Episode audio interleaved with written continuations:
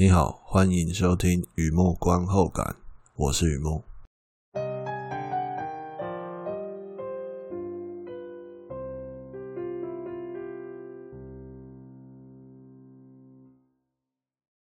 Little Joe，二零一九年的片子《小小乔》，这是一部心理惊悚片，描述植物实验室的创新产品，透过基因工程。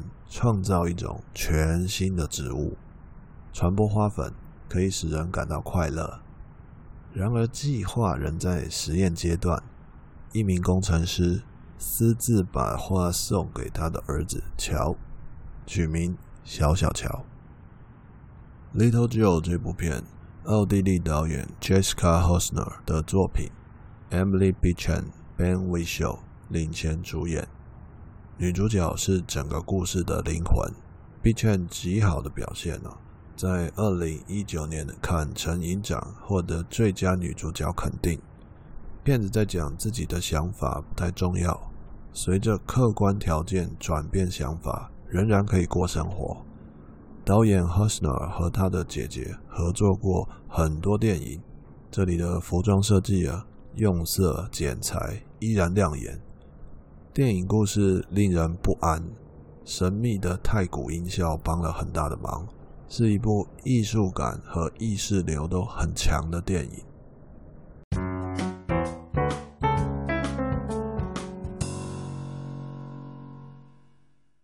第二个部分，第二个阶段，一如往常啊，写下一些随笔与目观后感。看着这个片子，让我想到哪些东西，带给我什么样的感触？看电影啊，看电影是什么？看电影是最安全的意外。就像这一次，我看到片子在讲的东西，完全违背我的信念了，感觉不安，可是很美。他们说是因为陌生的缘故，很多东西因为陌生才会觉得美。有时候把抽象的感觉拍成电影，是很厉害的哦。感受气氛，看懂。反而不太重要。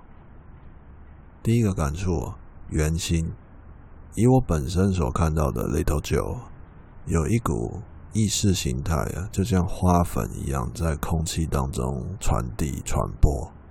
独立思考不重要，随着巨人反应而反应。我还是原来的我，听起来有点都不知道在讲什么东西啊。多数时间科学。这些都是巨人，有时候我信科学，有时候我信感觉。当时情况出现什么样的巨人，我可以找到依靠。想想一种情况哦，片子里的小红花有毒性吗？理论上无毒。于是女主角想办法增加花粉量，她是努力研究的工程师。另外一个情况。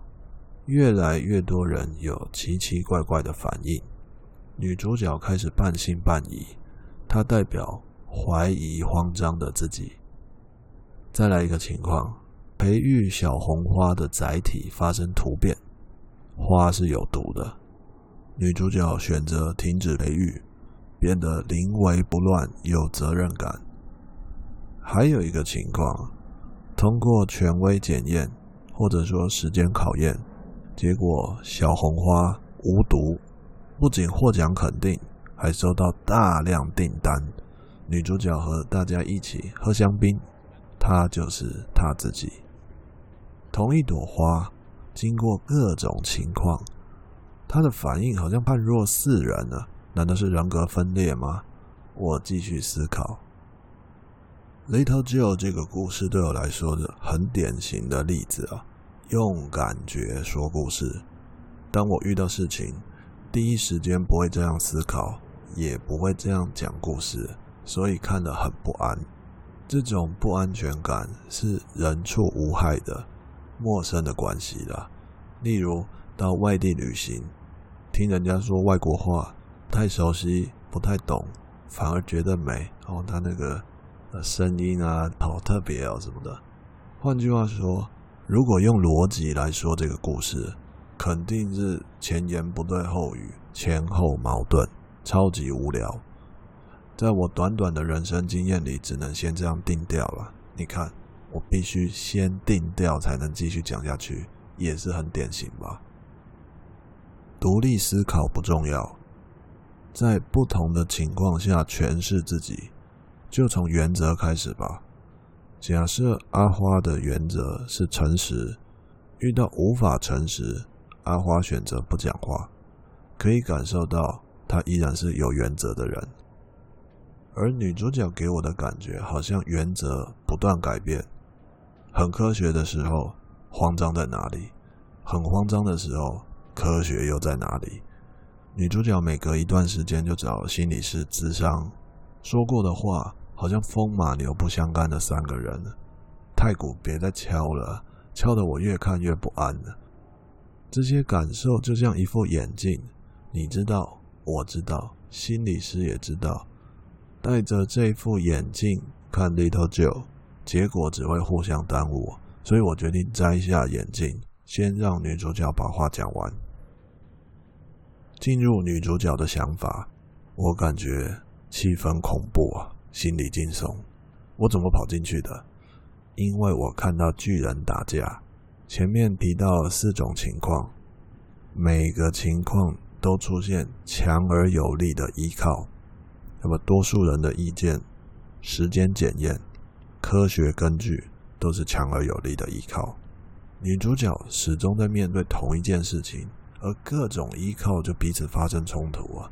无毒的研究为什么会越来越多人？怪怪的，是自己疏忽了吗？想太多了吗？自己相信的东西一直在心里打架，很矛盾，不知道自己在累什么，害怕什么，不安全感。一直存在，可是自己习惯了，也许天生就是这样。我在这一刻感觉科学很重要，我在另一刻感觉大家的反应很重要。我每一刻的感觉都不是凭空捏造的，我还是原来的我。第二个感触，圆周。先讲圆心，先讲圆心，圆心讲完讲圆周，圆周。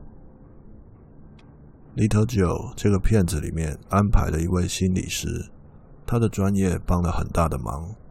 害怕扭曲我们对事物的看法，不像街上的便利店，害怕的感觉总是躲躲藏藏，连自己都不知道它藏在哪里呀。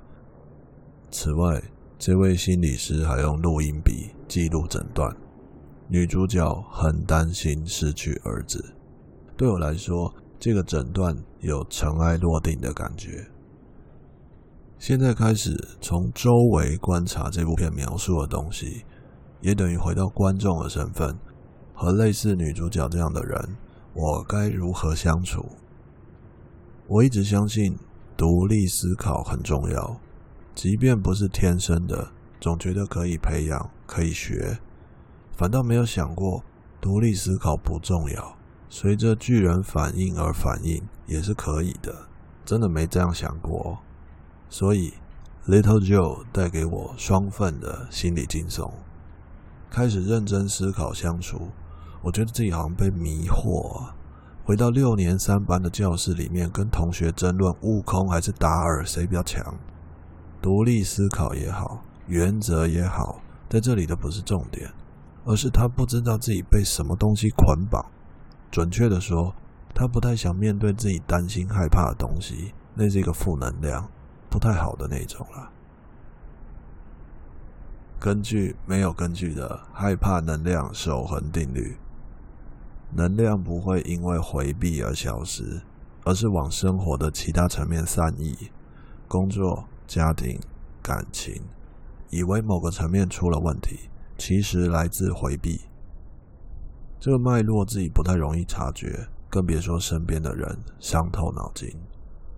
话说回来，我尊重逃避逃到很有经验的人，毕竟那也是一门生活哲学。只是要我选的话，我宁愿相信自己的心结自己结。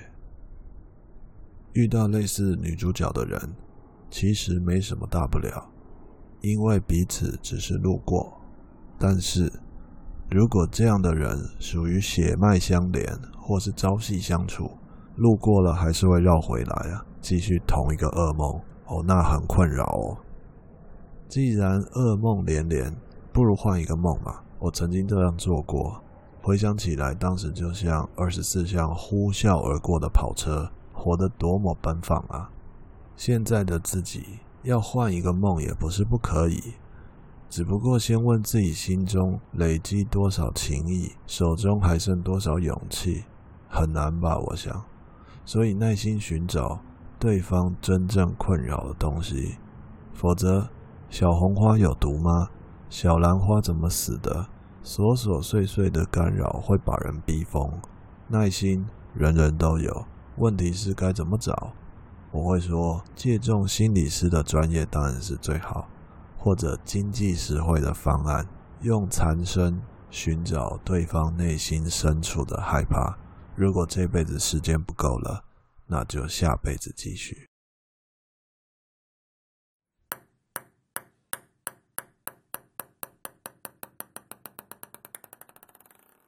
好的，介绍到这边，分享到这边。Little Joe，二零一九年的电影《小小乔》，看这部片的体验真的是印象深刻哦。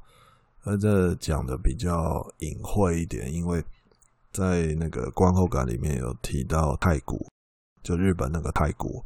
呃，不知道，我觉得在这里值得分享一下，因为在这片子里面，这是比较技术的东西哦，它有。心理惊悚片嘛，有很多呃会让你觉得惊悚或恐怖的音效，而他选择用太鼓，看到一群金发碧眼的外国人，应该说红发，Emily Bishop 是红头发的，那他们在如何惊悚，如何恐怖，可是出现的音效是日本太鼓，这是非常非常的诡异，可是我觉得这也蛮有效果的。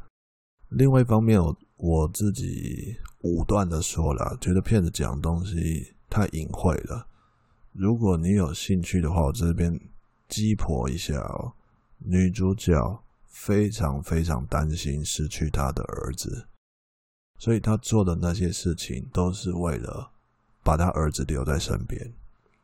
我想，如果有看到这一场的话，整个东西就哦，原来哦。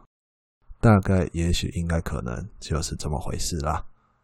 好的，文章就在网站上，欢迎浏览，也欢迎上网搜寻“雨幕散文故事”“雨幕观后感”，两个都可以搜寻得到。今天先到这里，谢谢。